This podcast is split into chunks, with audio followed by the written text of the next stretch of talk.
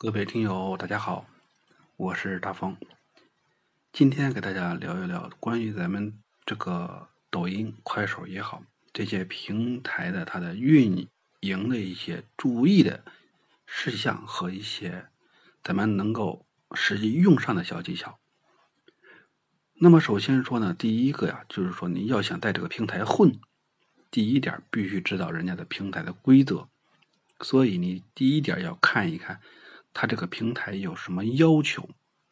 你不要老踢人家的红线，那否则的话，你还没进去就踩雷，直接被炸死了。有一些平台呢，可能说为了获得更多的播放，他会鼓励用户起标题党，也就是说，尽量去煽动一下这个，不叫煽动，煽动剧情就不好，就渲染一下你这个标题，让用户有点的欲望。这样的话有什么好处？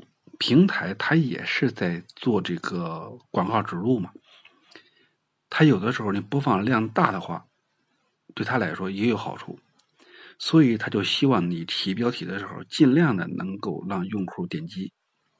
但有些平台正好反着，他为了追求高质量的内容，他就不允许你起标题，因为你删过火了以后，他就告诉你这个严重标题党，就直接不让你过，就审核不过去。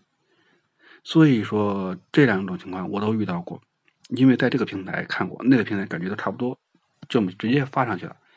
一发了以后，人家就直接提示你不行。所以说你这个号老违老违反人家这个社区的最基本的这个规则的话，慢慢的你这个权重就会下降。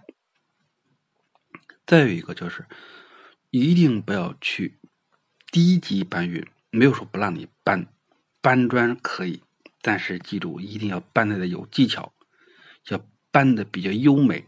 你不要直接搬，就和小学生抄作业似的，你把人家的名都抄来了，那肯定是不行的。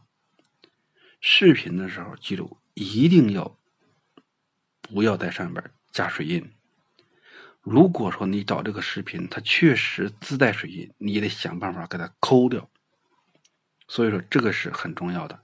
因为任何一个平台都不希望它把流量往外导出，所以说你想一想，如果你在抖音上边放视频，带的是快手的这个水印，想想是不是抖音看见很不爽？